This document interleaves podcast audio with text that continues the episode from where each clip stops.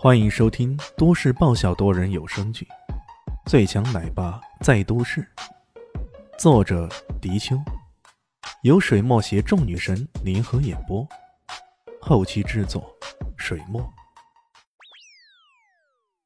第二十九集，提到这事儿，乔小萌就有些心欣然呢。是啊，他叫乔小三。李炫差点笑跌了。那你大哥呢？是不是叫乔小大呀？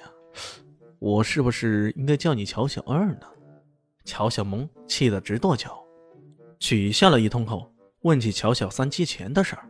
我也不清楚，好像他在玩网上发牌的游戏什么的，结果一直输一直输，后面为财务公司借钱想翻身，结果就惹上那些人了。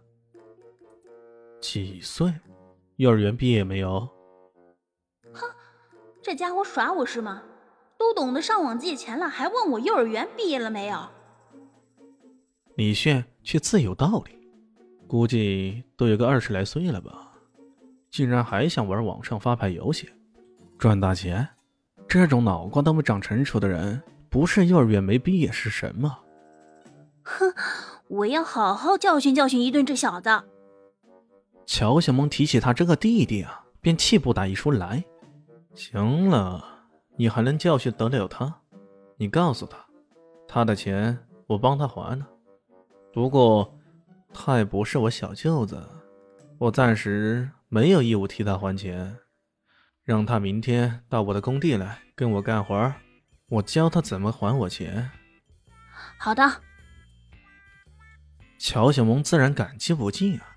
但很快又觉得不对，气得一跺脚。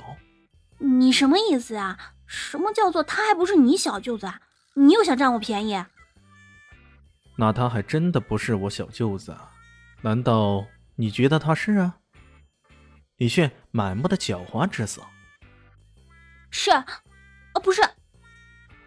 乔小萌被气糊涂了，一跺脚往别墅里跑了。混蛋！我不跟你说了。这个小女孩真是一言不合就开骂呀！李炫摇了摇头，转身消失在黑夜之中。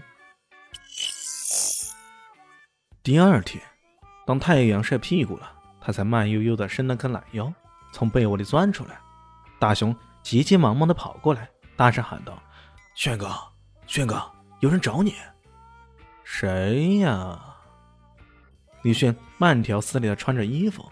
自从那狗经理被艾云珍撸掉以后，后面的负责人就没谁敢得罪李炫了，甚至他上不上工都没人敢理呀。门口是个瘦瘦弱弱、头发染成金毛的小子。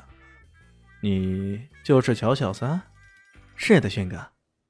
这乔小三看起来还挺老实的，因为乔小萌昨晚将李炫大显身手的片段发给他，他哪里敢不老实啊？嗯。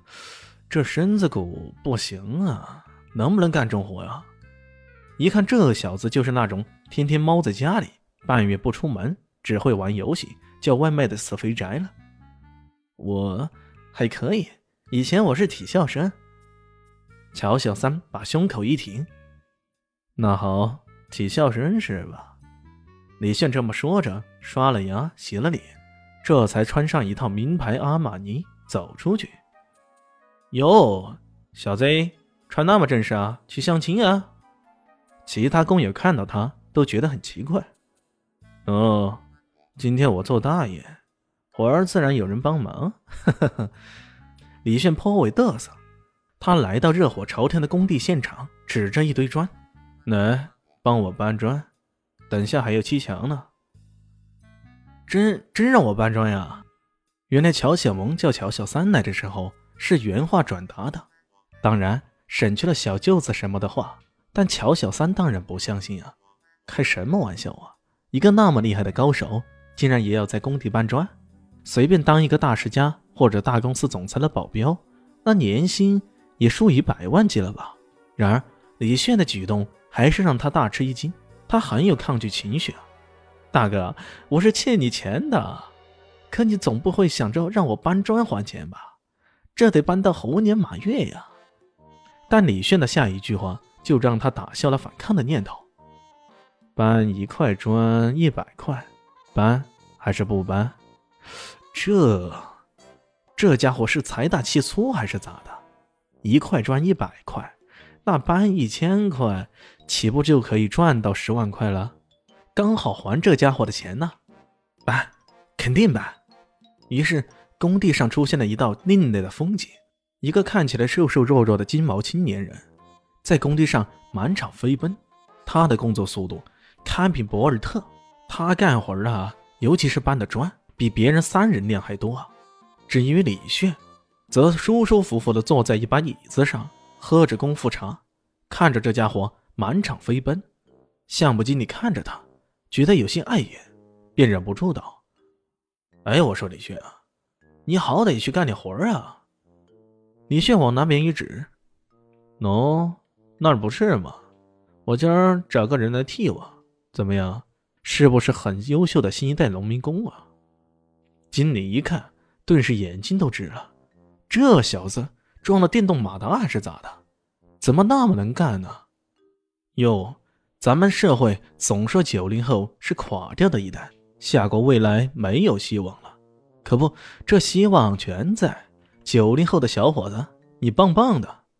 好不容易等到乔小三停下来，经理屁颠屁颠的跑过去问道：“哎，小伙子，你这是临时顶工是吗？